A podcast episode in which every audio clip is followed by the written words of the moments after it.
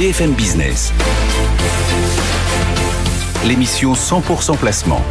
BFM Patrimoine. Cédric Decoeur.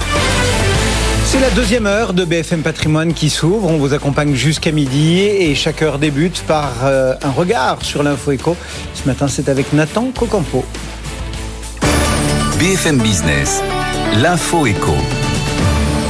Les titres des banques européennes plongent. En Allemagne, la Deutsche Bank perd en ce moment 7%. Elle a même perdu près de 10% à l'ouverture. Commerzbank, deuxième banque allemande, a perdu 6%, plombé par des inquiétudes des investisseurs sur le secteur bancaire américain. Baisse nette aussi pour les banques suisses, moins 5%. Les actions des groupes bancaires français chutent aussi d'environ 5%. 36e sommet franco-britannique. Le Premier ministre Rishi Sunak est attendu à Paris avec sept de ses ministres pour tenter de normaliser les relations entre la France et le Royaume-Uni. C'est le premier sommet après cinq ans de tensions autour du Brexit, des sous-marins australiens et des différends sur la pêche. Au programme, la défense, le nucléaire et la transition énergétique. Des entreprises françaises et britanniques feront des annonces d'investissement. Une conférence de presse d'Emmanuel Macron et Rishi Sunak est prévue à 15 heures. En France, le déficit commercial a diminué de 0,5 milliard d'euros sur un mois en janvier pour s'établir à 13,6 milliards d'euros. Une baisse grâce à un allègement de la facture énergétique, énergétique rapporte l'INSEE. Les importations s'élèvent à plus de 63 milliards et les exportations à 50 milliards d'euros. Les mauvaises nouvelles continuent pour EDF. Découverte annoncée hier d'autres fissures non négligeables, précise le groupe, dans deux réacteurs, toujours Panly, mais aussi Catnum en Moselle. Des liés à des soudures sur les tuyauteries de secours. EDF, sous pression, doit remettre à l'autorité de sûreté nucléaire une stratégie de contrôle revue et corrigée dans les prochains jours. Les résultats de Casino ce matin, la perte est réduite à 316 millions d'euros en 2022 contre 534 millions un an plus tôt. Mais le groupe reste donc dans le rouge. Le chiffre d'affaires annuel global ressort en hausse de 5,2%, 33,6 milliards d'euros. Mais en France, c'est plus poussif, plus 1,5% dans le commerce physique, moins 20,5% chez Cdiscount. C'est vraiment l'Amérique du Sud qui tire encore le groupe en 2022. Casino qui prévoit un plan de réduction des coûts en France. Date limite aujourd'hui pour le dépôt des offres de reprise de Gosport, l'enseigne de la galaxie Ohayon, elle-même en difficulté. Le nom d'Intersport comme candidat potentiel est cité dans la presse. Joint par BFM Business, la coopérative basée en Suisse se refuse à tout commentaire mais propose d'en reparler la semaine prochaine. Le directeur général de Gosport, Patrick Puy, nommé il y a deux mois seulement, a été révoqué par la maison mère. Et puis aux États-Unis, pour la première fois depuis 1987, les Américains achètent plus de vinyles que de CD. Par le passé, le chiffre d'affaires du vinyle avait déjà dépassé celui du CD, mais cette fois, le cap est franchi sur les volumes. 41 millions de vinyles contre 33 millions de CD vendus, vendus en 2022 outre-Atlantique. Merci beaucoup Nathan Cocampo, euh, qu'on le retrouve chaque heure bien évidemment pour suivre cette actualité économique. Nous tout de suite, ce sont les marchés qui nous intéressent.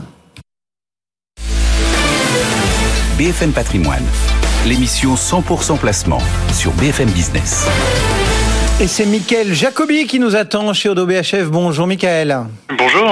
Bon, dernière semaine un peu délicate. Dernière séance, pardon, de la semaine un peu délicate. Oui, oui, même, même la semaine était assez délicate, mais effectivement aujourd'hui on, on pousse le bouchon encore plus bas. Euh, on, a, on avait atteint un minimum aujourd'hui de 7168 points, 6 points pardon sur le CAC. Euh, actuellement on est à moins 33 à 7218. Alors clairement euh, les euh, prises de bénéfices sont marquées euh, à la suite de la très mauvaise nouvelle dans le secteur bancaire aux États-Unis, qui baisse également en Europe en, en sympathie. Les chiffres également publié par d'autres sociétés, dont Casino n'aide pas. Donc on est effectivement dans une logique assez assez négative euh, aujourd'hui et euh, on, on, attend toujours bien évidemment euh, un peu plus de clarification de la Fed et pour ça il faudra attendre la fin de la semaine prochaine. Donc on a encore un peu de temps. Et euh, on, on, a évidemment ce, ce gros impact bancaire.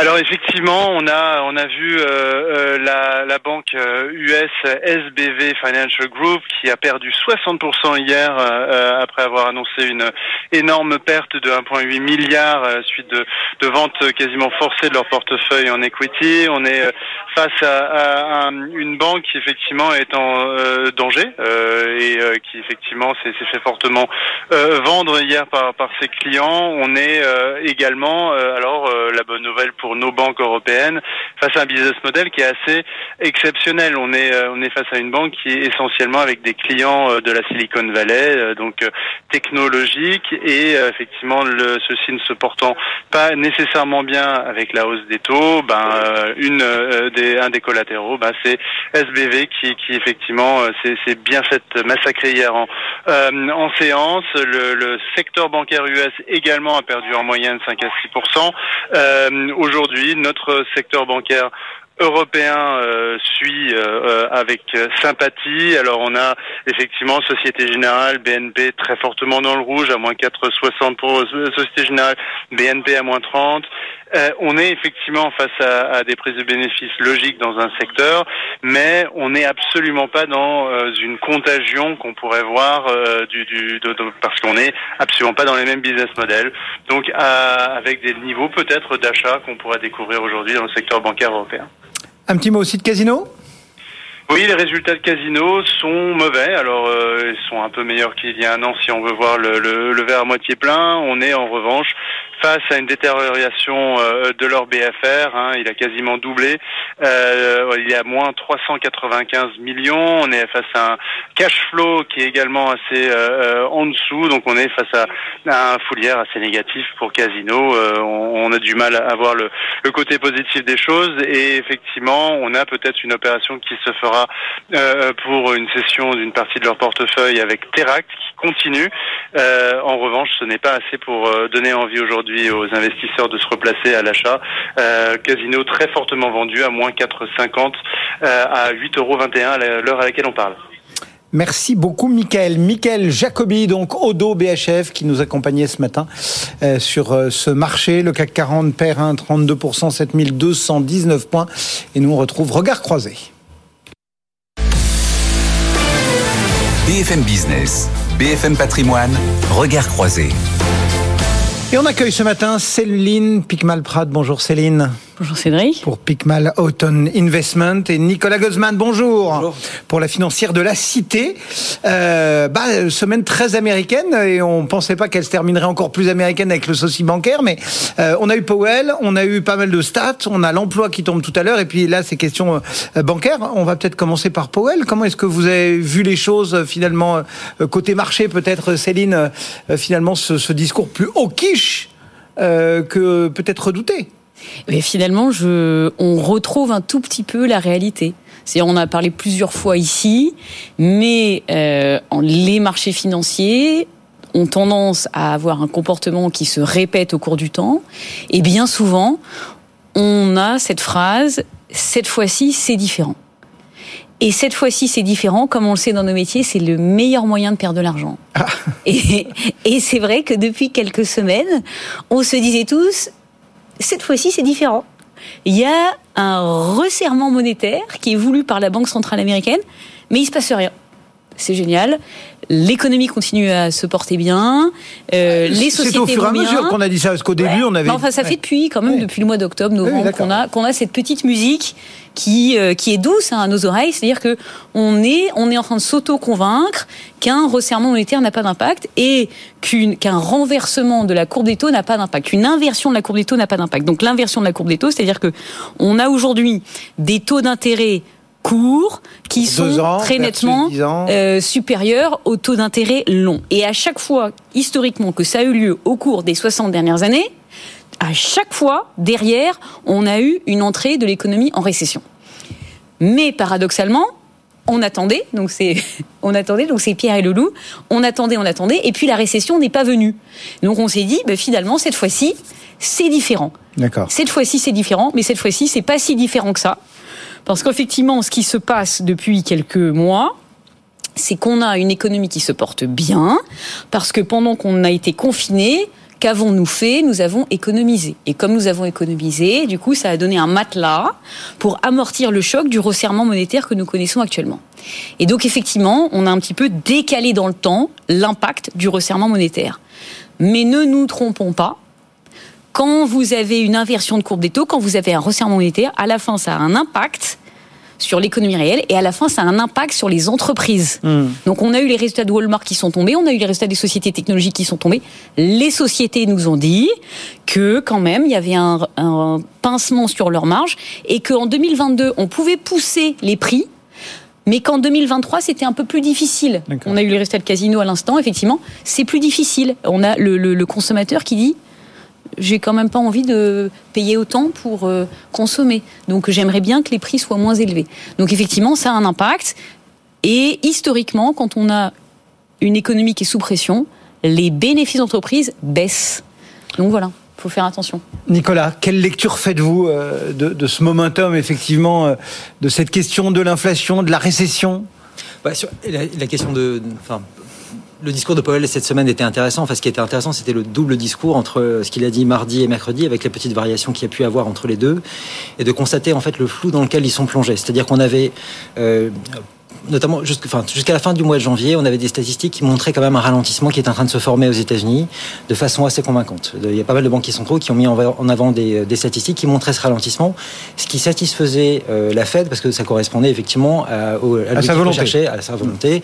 Euh, voilà. Ensuite, on a eu depuis le début, enfin depuis le 2 février, on a eu des publications, une série de publications statistiques qui montraient ce qu'on a appelé une espèce de, reprise aux États-Unis avec des très forts chiffres en termes de consommation, une reprise de l'inflation et euh, enfin une série de chiffres et notamment une, de très fortes créations d'emplois. Ce qui était intéressant, c'est de voir que euh, on a eu beaucoup de corrections des variations saisonnières, c'est-à-dire qu'on a eu des problématiques statistiques qui se sont imposées à ce moment-là. On a vu des interventions des gens du BLS, donc des bureaux statistiques américains, qui montraient qu'ils avaient effectivement eux aussi pas mal de, enfin ils étaient assez prudents sur les sorties statistiques en se disant qu'il y avait peut-être aussi des, euh, corrections à faire. Donc euh, le discours de Powell mardi montrer effectivement cette problématique-là en se disant on avait un ralentissement qui était en cours, d'un coup on a des statistiques qui montrent le contraire, on a un peu d'incertitude par rapport à ça, et donc par rapport à cette incertitude, on a besoin de voir la prochaine publication des chiffres pour voir si, d'une part, on a une confirmation de cette nouvelle tendance, ou si on a une inflexion et qu'on revient sur la tendance de, de, de, de ralentissement. Jusqu'à mardi, on avait plutôt eu des chiffres qui, qui, montraient cette confirmation. À partir de mercredi, on a commencé à avoir des chiffres qui montraient qu'en fait, finalement, le ralentissement était peut-être de nouveau là et euh, qui serait confirmé. Donc, on a eu les chiffres des, euh, des offres d'emploi disponibles, on a eu le beige book qui montrait également euh, cette chose-là, et on a évidemment le chiffre de l'emploi qui va tomber cet après-midi qui sera très important à cet égard. Savoir si oui ou non le chiffre qui était très important en janvier sera révisé à la baisse. Savoir si la tendance, justement, la décélération est de nouveau en cours. Et on aura mardi la publication du CPI, donc de l'inflation aux États-Unis, qui montrera également aussi des, des éléments sur ce point-là. Et donc la décision de la Fed aujourd'hui est suspendue justement à la validation ou pas de ces elle, Elle est vraiment data dépendante. Quoi. Voilà, complètement data dépendante. Et vraiment, et c'est vraiment lié à des problématiques de chiffres. Quand on voit les économistes, encore une fois, du, du BLS, eux-mêmes sont incertains sur la qualité des chiffres qu'ils proposent aujourd'hui. Donc c'est vraiment compliqué. On est vraiment dans le flou. Mais ce qui est assez compréhensible, la, la, la je pense que le, le, caractère exceptionnel de l'économie dans laquelle on vit depuis euh, depuis trois ans renforce les difficultés pour les instituts statistiques de produire des chiffres qui soient solides. D'autant plus qu'ils ont encore une fois des taux de réponse qui sont bien inférieurs à ce qu'ils étaient euh, euh avant la pandémie. Euh, malgré tout, Céline, on, on, a vu que le discours de Powell, il a immédiatement mis le feu à toutes les à tous les consensus. Je veux dire, quand on, est, on a regardé les Fed Funds, euh, on est, euh, je crois, supérieur à 5-6. Il y en a même qui ont commencé à parler du chiffre 6 qui était pointé du doigt hier par euh, Guillaume Nard. pour la BCE, c'est pareil. On est un peu au-delà des 4. sur la BOE, c'est au-delà des 5. Mhm. voilà, c'est-à-dire tout le monde maintenant voit les choses différemment, beaucoup plus dures. Oui, les choses plus dures. Et, donc la récession je pense aura lieu la récession aura lieu. Si on regarde euh, les chiffres, le problème qu'on a aujourd'hui, c'était c'était ce qu'on évoquait tout à l'heure, c'est que comme on est dans un environnement exceptionnel du fait de cette crise du Covid, on a beaucoup de mal à avoir une horloge précise. Mais euh, c'est un peu comme si vous étiez sur le Titanic. Euh, donc pour les personnes qui nous, qui nous, écoutent, euh, alors vous, vous, avez deux choix. Soit vous continuez à danser jusqu'au bout sans gilet de sauvetage, soit vous continuez à danser jusqu'au bout avec un gilet de sauvetage. Moi je dis, je ne sais pas quand est-ce que la musique va s'arrêter, donc continuons à danser. Vous pouvez continuer à investir parce qu'effectivement il y a beaucoup de choses intéressantes à faire, mais danser avec un gilet. Je pense que c'est ça un petit peu le, le, le, le message qu'il faudrait faire passer aujourd'hui aux personnes qui nous écoutent, c'est faites attention parce que de toute façon, à un moment, je ne sais pas quand est-ce qu'on va taper l'iceberg, mais à un moment on va le taper. Donc comme on est, on, on, on sait qu'on va avoir cet événement qui va arriver, autant s'y préparer. S'y préparer, ça, ressemble à quoi, le gilet de sauvetage Le gilet de sauvetage, ça veut dire essayer de, se, essayer de se positionner dans un environnement où on va se dire je sais qu'à un moment, les bénéfices d'entreprise vont être sous pression du fait de ce resserrement monétaire. Et comme les entreprises vont être sous pression, certaines vont tirer leur épingle du jeu parce qu'elles seront en position de force, d'autres vont être beaucoup plus euh, sous le feu de la mitraille. Donc faites attention, ne vous mettez pas dans les entreprises qui vont être impactées, donc les entreprises qui vont par exemple avoir de la dette au bilan, qui vont du coup avoir du mal à faire face à leurs échéances, les sociétés qui vont être confrontées euh, à l'impact de la crise économique. Mettez-vous dans des entreprises qui vont profiter de l'environnement auquel nous allons être confrontés mmh. demain. Et ce qui est très intéressant, encore une fois, c'est qu'on est dans un environnement qui est atypique. On parle beaucoup de la Fed, actuellement, mais il y a un autre événement très important, c'est la confrontation entre la Chine et les États-Unis qui est en train de se durcir. Oui. on a vu notamment des déclarations d'officiels chinois. Voilà, c'est ça. Euh, Donc une confrontation. Donc on est en train, on est en train d'arriver dans un monde dans lequel, on le voit bien, on risque de parler de plus en plus de notre indépendance énergétique, de notre indépendance technologique, de notre indépendance industrielle, parce qu'on ne pourra plus Enfin, il y a 40 ans, on a imaginé un monde totalement globalisé. On pouvait euh, dessiner euh, quelque chose aux États-Unis, le faire produire en Chine, euh, et le vendre en Europe. Pour en plus, voilà. Donc c'était ça, le monde d'hier. Le monde de demain, c'est peut-être un monde dans lequel il faudrait que j'ai mon brevet en Europe pour produire en Europe et vendre en Europe. C'est quelque chose de totalement différent auquel il va falloir qu'on s'habitue et un monde dans lequel, effectivement, je veux avoir mon énergie qui soit produite en Europe pour être consommée en Europe. Donc il faut aller chercher des sociétés qui vont profiter de ce nouvel environnement, qui ne sont pas forcément les sociétés d'hier. À la financière de la cité aussi, vous êtes d'accord pour danser avec un jet de sauvetage? Bah, C'est ça qui est intéressant avec aussi la, la la dichotomie qui peut exister entre euh, les États-Unis et l'Europe, c'est que je pense que alors, les problématiques qu'ont les banques centrales aujourd'hui, c'est un peu l'histoire de la bouteille de ketchup. C'est-à-dire qu'ils sont en train de monter leur, leur taux, c'est comme si on secouait les bouteilles, et on ne sait pas quand ça va arriver, mais ça risque de sortir d'un coup.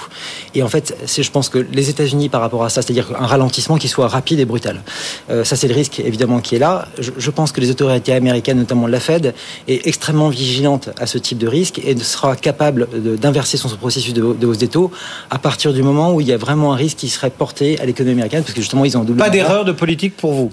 Pour l'instant, pour l'instant, non. Encore une fois, je pense qu'ils sont très vigilants et que si jamais effectivement ce risque de ralentissement, enfin un risque de ralentissement trop sévère par rapport à ce qui est anticipé, se matérialise, ils réagiront en conséquence.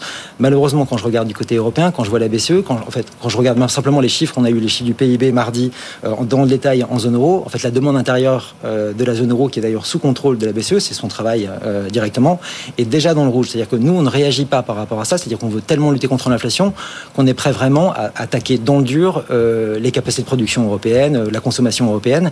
Et ça, c'est, on est encore une fois déjà dans le rouge. Si, si euh, le PIB européen tient encore un peu, c'est grâce notamment au secteur public, c'est grâce aux exportations et à la balance commerciale. Mais quand on regarde la demande intérieure européenne, on est déjà vraiment dans le rouge, que ce soit du côté consommation que du côté investissement. Donc on est déjà par rapport à ce problème-là. Et la Banque centrale européenne souhaite malgré tout continuer son action de resserrement monétaire, ce qui va évidemment encore pénaliser la demande intérieure européenne. Et tout ce qu'on pourra en faire en Europe, c'est d'avoir en gros de bénéficier éventuellement des exportations.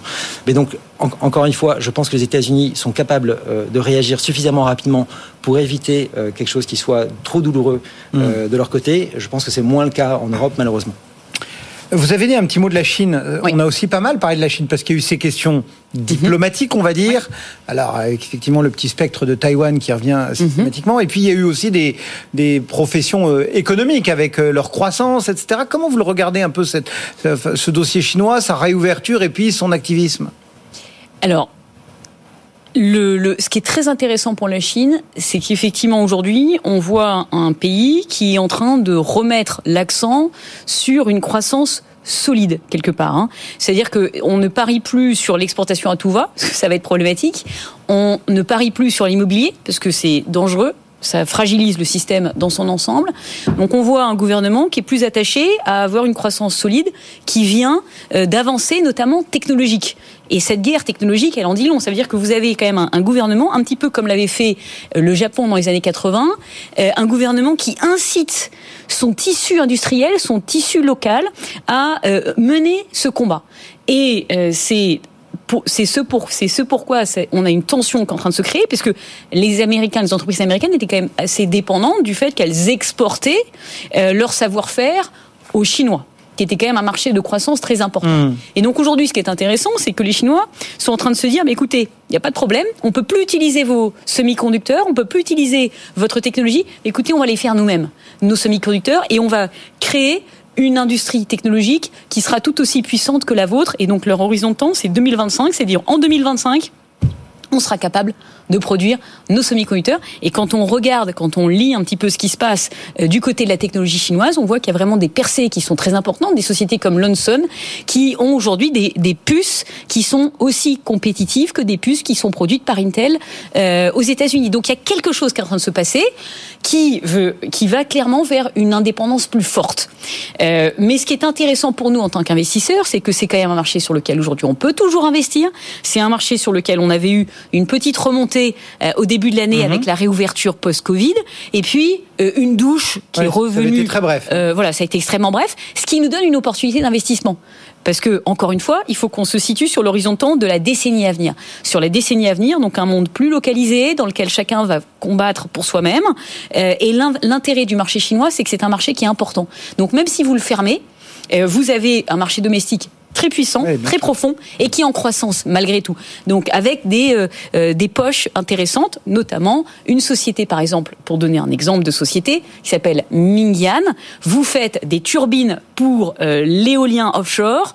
Comme on le sait, il y a une côte très importante en Chine. Donc l'éolien offshore, c'est vraiment un moyen de produire de l'électricité très important pour les Chinois, avec moins peut-être de réticence que ce qu'on peut connaître en France, où on va parler du, de l'impact écologique, etc. Pour eux... Dire qu'on ne demande pas aux baigneurs ce qu'ils en Tout à fait, c'est ou aux oiseaux, voilà.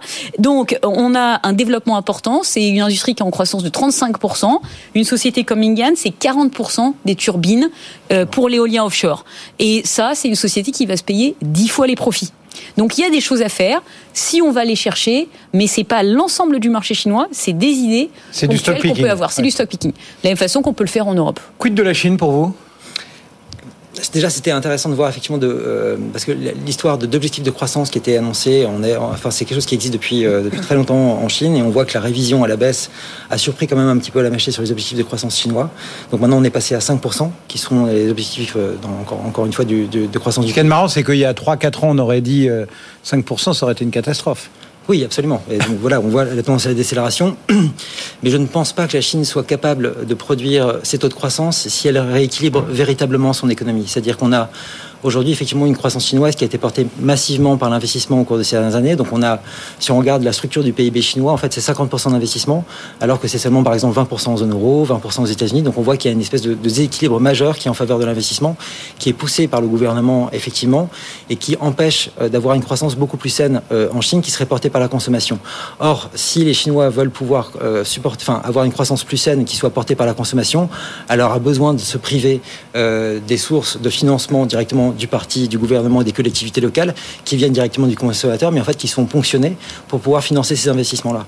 Donc je pense que euh, ce serait trop douloureux pour le parti de le faire, et pourtant c'est le seul moyen qu'ils ont d'avoir justement une croissance qui soit plus stable et plus pérenne dans le temps, et que s'ils continuent comme ça avec l'investissement, ce qui était quand même euh, euh, le choix qui était dessiné par Exist, c'est-à-dire en gros d'essayer d'arrêter cette tendance à l'investissement massif et de passer à la consommation, mais je pense qu'ils se sont rendus compte, en tout cas sur les derniers mois et les dernières années, que c'était trop compliqué et trop douloureux, donc ils le feront, mais ce sera peut-être très progressif, mais ce qui renforcera effectivement l'incertitude du côté chinois.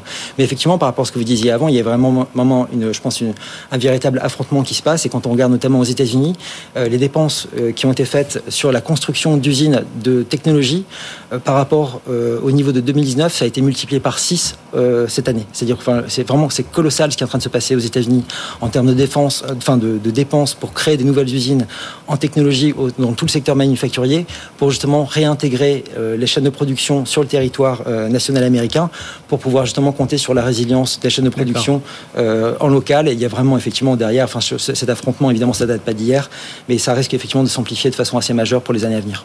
Bon, bah, c'était bigrement intéressant. Et du coup, le temps est passé à toute allure. Merci beaucoup à tous les deux d'avoir euh, échangé au cours de ce regard croisé. Euh, Céline Picmal-Prade pour Picmal Autumn Investment et Nicolas Gosman pour la financière de la Cité. Très bonne fin de semaine sur le marché. Euh, nous, dans un instant, on va s'intéresser aux aspects techniques de cet indice CAC 40. Et puis, vous n'oubliez pas non plus la une des échos patrimoine que vous pouvez retrouver en kiosque en partenariat avec BFM Business. On vous propose cette semaine de savoir où investir dans l'immobilier. À tout de suite. Merci. BFM Business. L'émission 100% placement. BFM Patrimoine. Cédric Decoeur. Pour entamer cette dernière demi-heure de BFM Patrimoine, on rejoint Stéphane Soluteil qui depuis euh, technibourse.com et devant ses écrans bah, surveille les pulsations du CAC pour nous et euh, nous livrer un petit peu le, regard technique sur euh, bah, cette, baisse et ce marché un peu euh, attentiste avant l'emploi?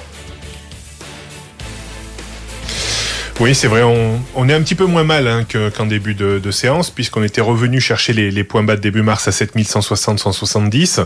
Et là, on a, quand même un, beau rebond hein, depuis, euh, depuis ces points bas. On est euh, quasiment à 7200, 220 points. Euh, séance quand même assez technique, parce qu'on a ouvert un, un, gros gap ce matin à, à la baisse. Hein. À l'ouverture, il était de 67 points. Et euh, c'est une force de, rappel, hein, puisque euh, mon théorème sur les gaps, les gaps de plus de 50 points sont, rarement laissés euh, euh, ouverts bien longtemps. Donc là, on est à une opération euh, comblement de ce, de ce gap. Je pense que ce sera qu'un comblement partiel. Hein. Je n'imagine pas avant les, stades de, l'emploi, le NFP, les créations d'emplois à 14h30, qu'on réussisse à remonter sur les 7274 points, hein, qui est le pied de ce, gap. Euh, on a un gros niveau de résistance vers les 7230, euh, allez, on peut dire 7230, 50. Ça sera compliqué hein, pour remonter au-dessus de ce, niveau. Euh, par contre, le nouveau niveau de, de dégradation qu'on aurait, ça serait un, une rupture des 7200 points. On voit qu'on a pris un petit peu appui hein, il y a quelques, quelques quarts d'heure de, de, cela sur les 7200 points. Donc si on repassait en dessous, on repasserait du mauvais côté de la barrière et on risquerait de mettre de nouveau sous pression la zone de points bas de ce matin, 7160-170, mais je pense là qu'il faudra euh, un NFP qui soit euh, bien supérieur aux attentes pour, euh, pour avoir un, tel, un tel scénario. À noter quand même les marchés américains, le Dow Jones est sorti par le bas d'un gros canal horizontal de 4 mois entre 32 500 et 34 500 hein, dans lequel il, évoluait régulièrement ces, ces 4 derniers mois. Donc euh, passer par le, bas de ce canal ouvre théoriquement un potentiel de baisse de, de 2000 points en fait de la largeur du, canal, euh, même si euh, c'est pas obligé qu'on perde ses ces, ces 2000 points immédiatement, c'est quand même un signal euh, pas très positif hein, sur euh, sur le, le, Dow Jones. Donc euh, voilà, il faut quand même se méfier. Euh, si on avait un tel scénario de, de, baisse dans les prochaines semaines ou prochains mois, euh, il serait difficile quand même, je pense, au CAC 40 de retrouver euh, la zone de points hauts, voire déborder les les 7380, 7400 points, et on finira peut-être par avoir cette fameuse correction que tout le monde attend en direction peut-être des 6007, 6008 peut-être grand grand maximum parce que là on voit quand même un marché qui est assez résilient euh, malgré tout hein, sur notre CAC 40. Et puis toujours euh, ce statu quo sur le pétrole, ça fait quatre semaines hein, sur le pétrole qu'on alterne hausse et baisse euh, quasiment une semaine sur deux. On est coincé toujours entre 80 et 90 euh, dollars. Donc attention, euh, la rupture de 80 ou le débordement de 90 dollars ouvrira un, potentiel de, de, hausse ou de baisse d'une dizaine de, de dollars. ça sera à, à surveiller. Les matières premières aussi reste toujours euh, sur des niveaux très élevés, hein, l'indice des matières premières, le CRB, mais revient quand même sur le bas de son, de son canal horizontal de ces derniers mois. Donc, si on passait en dessous, ça serait peut-être un petit signe de correction technique sur les matières premières et ça ferait peut-être du bien euh, pour notre inflation dans les, dans les prochains mois. Voilà ce qu'on pouvait dire ce matin. Merci pour cette lecture très complète, signée donc Stéphane Soluteil depuis technibourse.com, le marché parisien en baisse d'un 35%, 7216 points. L'eurodoll, lui, est à 1,0599. BFM Business, BFM Patrimoine, idée de fond. On retrouve Mathieu Caquino chez Morningstar. Bonjour Mathieu. Bonjour Cédric. Merci de nous recevoir comme chaque vendredi euh, chez Morningstar. Aujourd'hui, vous nous parlez des fonds prometteurs, ceux finalement qui sont dans votre radar, c'est ça? Oui, parce que notre équipe de recherche sur les gérants publie régulièrement une liste de fonds qui nous semblent prometteurs, mais qui ne reçoivent pas encore de notes de notre part. Alors c'est quoi ces fonds? C'est souvent des, nouveaux fonds qui sont pris en main euh, par euh, parfois un gérant qu'on connaît, qu'on apprécie par ailleurs. Il peut s'agir aussi de, de, petits fonds qui n'ont pas encore amassé beaucoup d'actifs et qui n'attirent pas encore l'intérêt des gros investisseurs institutionnels. Ou encore ça peut être que l'équipe de gestion en place n'a euh, pas encore fait toutes ses preuves pour atteindre une couverture complète de la part de nos analystes. Bref, ce sont un peu les fonds espoirs de l'industrie pour faire une analogie sportive. Et on pense qu'il mérite qu'on y jette un coup d'œil. Aujourd'hui, on a 37 fonds sur cette liste de de, fonds prometteurs. Alors, est-ce qu'il y a des fonds intéressants pour les épargnants français dans cette liste? Euh, Oui, j'en ai, ai, trouvé trois, euh, trois fonds actions sur cette liste qui me semblent intéressants sur des zones géographiques différentes et qui sont euh, disponibles à la vente en France. Le premier nous emmène sur le marché américain. Il s'agit du fonds Brandes US Value. On connaît bien la société Brandes chez Morningstar, hein, puisqu'on note depuis plusieurs années leur fonds qui investit sur les actions européennes, hein, d'ailleurs l'un des meilleurs de sa catégorie. Alors ce fonds, lui, il investit sur le marché américain. Il partage des caractéristiques communes avec le fonds d'action européenne de la maison, puisque la gestion est, assurée par un comité d'investissement de, quatre personnes, donc quatre, quatre, personnes qui prennent des décisions d'investissement, avec beaucoup d'expérience dans cette équipe. Hein. Ces gérants, ils participent à ce comité depuis 20 ans en moyenne. Euh, c'est une équipe qui s'appuie aussi sur les analystes de la société, qui sont euh, répartis dans huit équipes sectorielles. Un fonds qui offre une exposition au style de gestion value, c'est-à-dire qu'on retrouve dans le portefeuille des sociétés euh, qui sont jugées très décotées par l'équipe, par exemple euh, des sociétés comme FedEx, Chevron ou encore les grandes banques américaines, Citigroup ou Bank of America actuellement. Au total, c'est un portefeuille avec une cinquantaine de valeurs assez concentrées et les gérants font preuve de, patience avec un horizon d'investissement de plusieurs années. Euh, autre fonds intéressant cette fois-ci sur les marchés émergents, c'est le fonds WCM Global Emerging Markets. WCM, c'est une petite société de gestion américaine dont l'un des actionnaires est le groupe Natixis. Euh, ce qui fait que le fonds est devenu disponible pour les investisseurs européens en 2009, en 2019, mais il existe euh, aux États-Unis depuis 2013. L'équipe action de WCM, elle est, solide, hein, ils travaillent de manière collaborative et puis ils ont euh, bâti un historique de performance euh, très bon sur les actions internationales et émergentes. Donc une maison euh, à regarder de plus près, d'autant plus que maintenant trois fonds de la société, y compris donc celui sur les marchés émergents, sont accessibles en Europe par le réseau de distribution de Natixis. Voilà donc pour ces, premiers regards. Est-ce qu'il y a des idées aussi sur les actions européennes? Oui, alors il y, a un, il y, a un, fonds notamment sur les petites et moyennes sociétés européennes qui est proposé par la société euh, Wellington. Euh, c'est le fonds Wellington Pan European Small Cap Equity. Euh, ici, on retrouve aux commandes une gérante qui a une solide expérience hein, sur les petites valeurs. elle gère le fonds depuis sa création en 2017, mais avant de gérer ce fonds-là. Elle était responsable des investissements chez Montanaro. Montanaro, c'est une société de gestion qui est vraiment spécialisée sur les actions de, de petite et moyenne capitalisation. Donc, elle a déjà une expérience crédible sur ce, sur ce, sur ce segment de marché. Et puis, euh, l'un des avantages de ce fonds, c'est euh, les, les, les, ressources à la disposition de la, de la gérante chez Wellington. Euh, en particulier une solide équipe hein, qui compte 55 analystes euh, globaux qui euh, sont organisés par industrie, et puis un vaste réseau aussi de gérants de fonds dans cette société. Hein, Wellington, c'est une très très grosse société. Et donc il y a beaucoup de fonds, beaucoup de gérants de fonds qui, qui apportent un, un soutien à, à Anna London. Euh, elle, elle va chercher des sociétés qui font sur des secteurs de niche où il y a des fortes barrières à l'entrée. Euh, et donc elle est assez sélective euh, puisqu'il y a environ 60 valeurs euh, dans son portefeuille, mais qui, qui reste quand même diversifié hein, au niveau des secteurs et des pays pour des questions de, de, de risque, de gestion des risques. un fonds qui, qui, a eu des résultats un peu mitigés ces dernières années, mais si on regarde depuis son lancement en 2017, il y, a un, il, y a un, bon historique de performance et, et on pense qu'il y a vraiment il y a vraiment un fonds prometteur ici, donc à regarder de plus près si on, si on cherche un fonds spécialiste des petites valeurs. Merci beaucoup Mathieu. Mathieu Caquino, donc analyste de fonds chez Morningstar, le marché parisien en baisse toujours, moins 35, 7216 points. BFM Business, BFM Patrimoine, les réponses aux questions. C'est le moment où toutes vos questions trouvent leur réponse grâce à nos experts ce matin autour de la table. Marc Favard et François Monnier. Prêts, messieurs? On est prêts. Marc Favard pour Promet par AM, François Monnier pour la rédaction d'Investir. On commence tiens avec vous Marc. C'est Yves qui vous interpelle. La Fed semble nous dire cette semaine qu'on n'en a pas terminé avec l'inflation. Loin de là même, ajoute Yves. Euh, est-ce que ça vous inquiète? Alors, je, pense que c'est sur l'inflation que le client a une, question. euh, bah, Ce qu'on disait tout à l'heure, c'est que aujourd'hui, sur, le, sujet de, la remontée de, l'inflation, bah, il y a des secteurs, faut plutôt les éviter. Nous, on éviterait tous les secteurs liés, liés à l'immobilier, euh, tous les secteurs liés à la consommation. Euh, parce, parce qu'effectivement, la, la, hausse des taux ou la hausse de l'inflation pèse sur les, sur, sur les marges.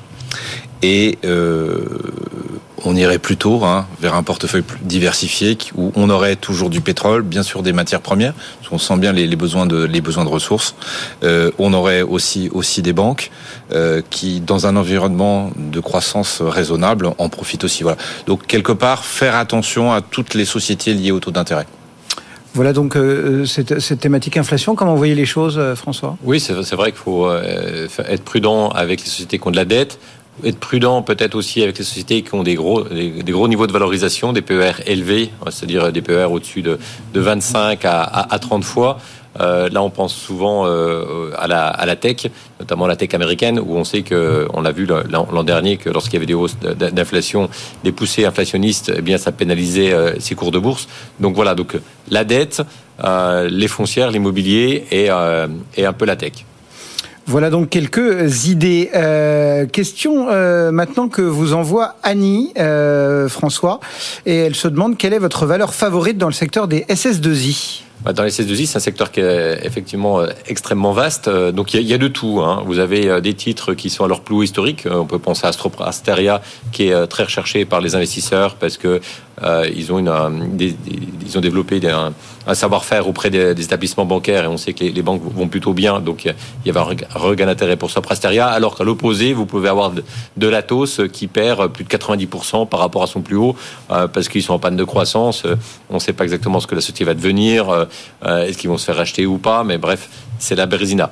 Euh, donc entre entre les deux, moi, euh, j'ai envie de dire mon, mon cœur balance pour pour Alten. Alten, euh, c'est un, champion du, conseil en en, en R&D. Euh, c'est une société qui est capable bah, d'avoir une performance extrêmement régulière. Ceci est très très bien géré. Euh, on a eu une belle croissance l'an dernier, mais bon, c'était une année un peu atypique, mais on avait 29% de croissance. Cette année, ils ont à peu près 7% de croissance embarquée. C'est une croissance qui est extrêmement rentable. On a une marge opérationnelle de, de plus de, de 11% un bilan euh, avec avec du cash. Donc la société peut continuer sa stratégie de, de faire de, petites acquisitions en, tout en pour accélérer un petit peu leur croissance. Et donc euh, j'ai envie de dire voilà, ce serait plutôt du Alten. Et puis si vous voulez un petit peu diversifier, bah, après c'est Capgemini où là c'est plutôt le, grand paquebot.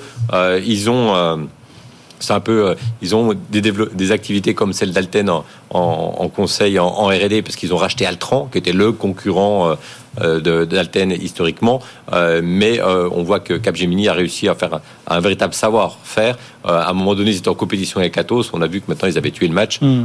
et que c'était une société qui était extrêmement bien gérée.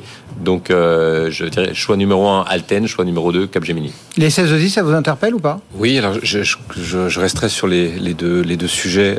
Alten, ce qui est, ce qui est intéressant, c'est ce qu'ils ont réussi en France, c'est-à-dire d'être présents sur multi-secteurs, donc des très très diversifiés. Ils sont en train de le faire en Europe. Hein. Il faut savoir qu'Alten, c'est vraiment des, ingénieurs plutôt dans la production plutôt que, que dans la partie informatique. Et donc l'idée du, du, groupe, c'est maintenant de transformer l'essai euh, très euh, très global qu'ils ont fait en France sur tous les secteurs et de le faire sur tous les pays européens. Et ils ont bah, ils ont toutes les qualités, tout, tout le savoir-faire pour le faire. Donc euh, c'est un peu le must-have sur le sur la sur dans le marché. Hein, donc c'est vraiment une valeur qu'il faut presque toujours avoir. Notez quand même juste dans les ESN, c'est la Valo décotée encore de Sopra qui a publié des bons résultats. Et puis après, quand on veut être plutôt sur les sur l'informatique, le conseil, bah on passe sur chez Capgemini, donc mm. les, les, les, mêmes les mêmes recommandations que François. Allez, Benjamin veut savoir quelle valeur vous achèteriez les yeux fermés? Alors les, les, les, yeux fermés, on n'achète jamais une valeur les yeux fermés, mais si on veut acheter quelque chose des yeux fermés, air liquide, non Ouais, air liquide, ouais, air liquide, tout à fait. Alors on, on, on d'abord, on, bah, on, si on est les yeux fermés, on, va plutôt sur des indices et euh, les indices les moins coûteux représentés par des par des trackers. Euh, et vous voyez la performance long terme du CAC 40 des, des grands indices. Donc on se positionne les yeux fermés, on n'a pas le temps, on est parti sur une île déserte, on achète le CAC 40. Après, si on veut, bah, faut pas faire ça enfin, faut pas faire ça comme ça en général. Bah, on peut regarder ce qui a très très bien fonctionné. Donc, vous avez cité Cédric Air Liquide, LVMH. Donc, c'est quand même des acteurs euh, euh, qui, sont euh, extrêmement bien positionnés pour l'avenir. Et puis après, quand on fait un peu de recherche, c'est trouver quelles pourraient être d'autres valeurs comme comme Air Liquide ou LVMH qu'on pourrait mettre en portefeuille. Moi, je suis assez tenté sur par une valeur qui a qui a beaucoup publié, enfin qui a beaucoup informé le marché récemment, c'est Veolia. Donc Veolia, c'est la fusion avec avec Suez, c'est 50% de plus de chiffre d'affaires bien répartis dans le monde, sur des clients très différents. Et puis, bah, c'est euh, la décarbonisation. Hein, c'est ce, fameux thème vert où euh, il faut euh, moins polluer, utiliser les, être beaucoup plus circulaire dans, dans l'utilisation des, des, ressources. Euh, c'est l'eau. Donc c'est vraiment les, les, bons endroits. C'est des sujets majeurs pour l'avenir. Et avec une société qui est bien positionnée pour le faire. Et puis qui dit, bah, je sais pas, le, le cours aujourd'hui doit être 26 peut-être, je crois, 26, 27. La société nous dit que ça vaut 40 euros. Et il y a beaucoup d'analyses qui sont entre 33 et, et, et, et 43. Et donc il y a de la marge. Euh, et on peut se, se projeter. Alors petit défaut, mais qui n'en est pas un pour moi. La société était quand même relativement endettée puisqu'on parlait de ce, de ce sujet. Et elle a dit, moi, je n'ai pas forcément envie de réduire mon endettement aujourd'hui à ces niveaux-là parce que je veux me laisser des opportunités pour continuer de me développer. Et ça montre toute la confiance qu'ils ont sur leur portefeuille et la manière dont ils peuvent le développer, euh, améliorer encore les synergies. Donc c'est, j'espère que c'est un dossier euh, qu'on peut, qu'on pourra accompagner pendant un certain temps. Vous achèteriez une valeur IE fermée, est-ce que visiblement il faut pas, à part Air Liquide mm. bah, Disons que euh, acheter des. Euh, c'est difficile de dire, il y en a une, c'est sûr, ça va marcher, et mettez euh, tous vos œufs, tout votre argent sur une seule valeur. Ce que je peux vous dire, c'est ce qu'il fallait acheter les yeux fermés par le passé, ça c'est plus facile. Ah, ça, euh, euh, parce que on le sait, hein, en gros, bah, il suffit de regarder les sociétés qui sont leurs plus hauts historiques. Euh, dans le CAC 40, on en a 6. Euh, on a du luxe avec LVMH Hermès. Euh, on a les valeurs, comme vous dites, Air Liquide, ou qui ont des performances régulières. C'est Air Liquide, Vinci. et puis, on a deux entreprises qui marchent très très bien. c'est Thales qui euh, avec aussi Dassault Aviation, mais Dassault Aviation n'est pas dans le CAC 40, mais, mais Thales qui est aujourd'hui euh, à son plus haut historique. Et à cela, vous pouvez rajouter euh, Publicis qui, depuis, depuis plusieurs trimestres, fait un parcours sans faute et, a réussi à, à, à retrouver un chemin de croissance après, j'ai envie de dire, un passage à vide après le départ de Maurice Lévy et à un moment donné où on se disait il n'y a, plus de, a plus de croissance. Maintenant, on est sur une société qui est très très bien gérée, bien organisée. Donc on a, on a six valeurs dans le CAC 40 qui sont aujourd'hui leur plus historique. Donc si on, on, regarde dans le rétroviseur, on peut se dire c'est ces valeurs-là qu'il fallait acheter les yeux fermés. Euh, mais aujourd'hui, si on se projette, eh ben, j'ai envie de dire il faut euh, probablement euh, peut-être acheter encore toutes ces valeurs-là que je viens de citer en se disant qu'il faut quand même diversifier. C'est la diversification qui génère de la performance et on peut pas se dire qu'on va acheter une seule valeur les yeux fermés. Non, il faut essayer de se dire, bah allez, il faut aller essayer d'en viser une, une dizaine hmm. pour se dire, bah voilà, on prend un petit, un petit peu de luxe, mais on peut pas avoir que du luxe non plus. Euh, il faut essayer d'avoir un peu de tech, un peu de valeur défensive, un peu de valeur offensive. Comme à chaque fois, euh, c'est ça se construit comme une équipe de foot. Et puis il y a un truc que j'aime bien que dit Filiatre, Jean-François Filiatre régulièrement, c'est euh, quand on écrit, quand on choisit une action, on met trois petites, euh, trois raisons assez brèves euh, sur un post-it. Enfin, vous pouvez le faire sur sur votre tableau Excel. hein. et puis comme ça, on le re-regarde régulièrement. Et puis quand il y a une des questions qui, enfin une des raisons d'achat qui n'existe plus, c'est peut-être le moment de se poser des questions sur la valeur. Ça, ça vous va ou... Oui, oui, je pense que ça va. De toute façon, un, un, cas d'investissement, il doit être simple facile, et, et, et facilement identifiable et compréhensible par tout le monde, parce que il faut que tout le monde achète. Je, me suis trompé, sur Veolia, je disais 26, ça vaut 27,50. Voilà. voilà. Je voulais passer le. Quelle finesse. Non, mais c'est vrai que quand on achète un, titre, il faut savoir d'abord pourquoi on l'achète. Et une bonne raison de, savoir pourquoi on l'achète, bah, peut-être qu'il faut l'écrire quelque part. En tout cas, si on l'écrit pas, il faut essayer de se dire, bah voilà, j'achète pour cette raison. Pour pas tomber amoureux de sa valeur, quoi. Hein, oui. Euh, Jacques voudrait savoir jusqu'où peut aller le titre Interparfum, euh, François? Bah, il, nous, il, nous, surprend toujours. Heureusement que Sarah euh, n'est pas là, parce que sinon. Ouais, ça, nous surprend toujours agréablement. Hein. On est sur une société qui a affiché une, forte croissance. Hein. L'an dernier, on a eu plus de 26% de croissance. Maintenant, ça fait plus de 700 millions de, de chiffre d'affaires.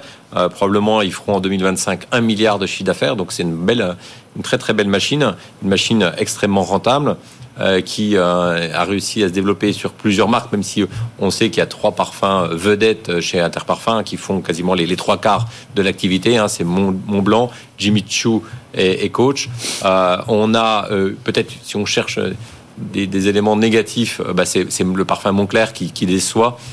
ils ont fait 10 millions de chiffre d'affaires en moins que prévu, donc ils ont fait 14 alors qu'ils visaient 24.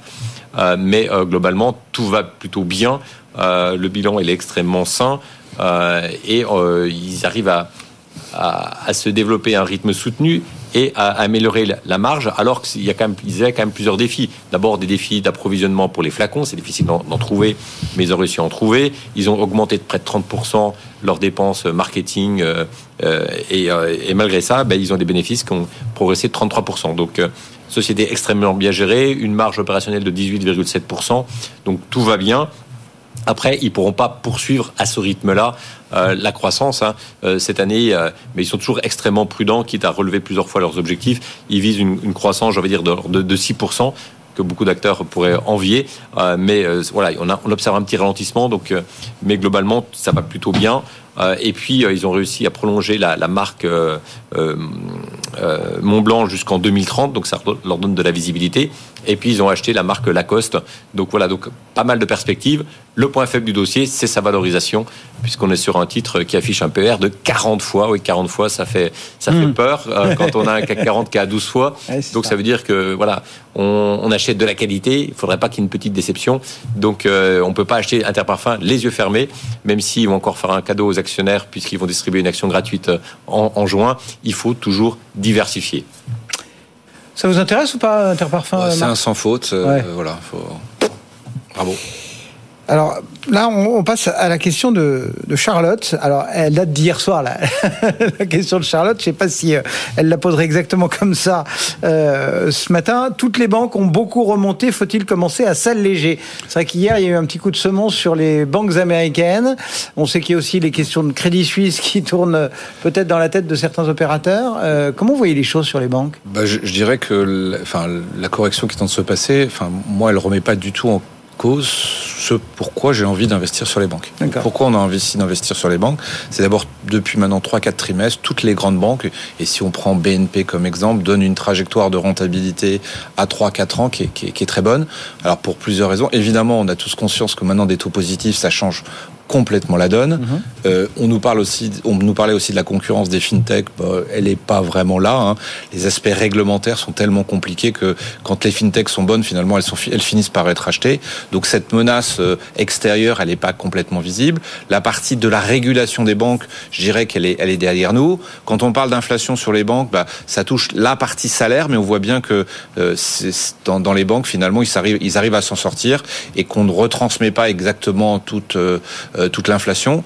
Donc c'est et, les sujets aussi, c'est important évidemment. Hein. Risque.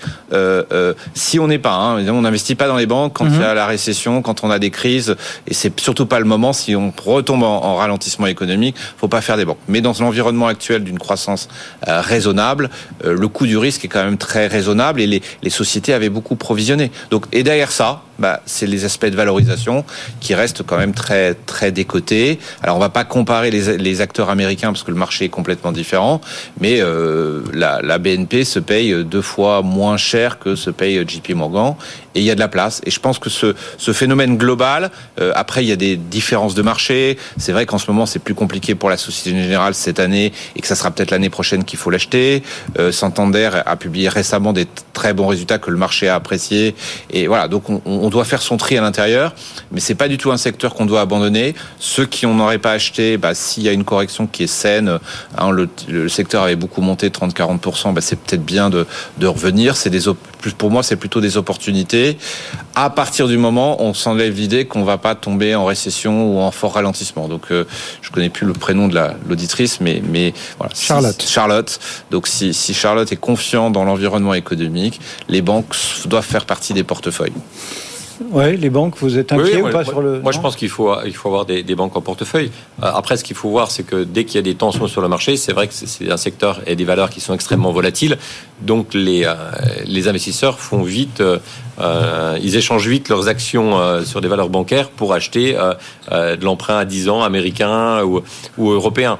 Parce qu'en disant, bah voilà, on achète de la banque pour avoir du rendement, donc je me mets à l'abri c'est ce qui s'est un peu passé cette nuit euh, aux États-Unis. Mais globalement, on est sur des titres qui sont très peu chers et qui ont des bilans aujourd'hui extrêmement solides.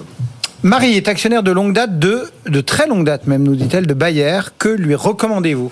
Je pense que Marie doit être, extrêmement euh, déçue, hein, parce que même si Bayer a fait une bonne année, hein, on a eu un, au cours de l'année dernière. Donc Bayer, c'est un, grand groupe chimiste allemand. Ils ont fait 9% de croissance. ça fait à peu près 50. Bayer, c'est à peu près 5, un peu plus de 51 milliards de, chiffre d'affaires. C'était une croissance qui était extrêmement rentable, puisque avec 9% de chiffre d'affaires, ils ont augmenté leurs bénéfices de plus de 20%. Le succès de Bayer euh, l'an dernier, c'est surtout la croissance dans l'agrochimie euh, avec les herbicides et le fameux euh, glyphosate. Hein. les herbicides et l'agrochimie, c'est à peu près 50% des, revenus de, de, Bayer, alors que l'activité pharmacie, il y a très peu de, croissance. Ils ont beaucoup de, médicaments qui, dont les brevets sont en train d'expirer. donc les perspectives sont plutôt, sont plutôt moroses.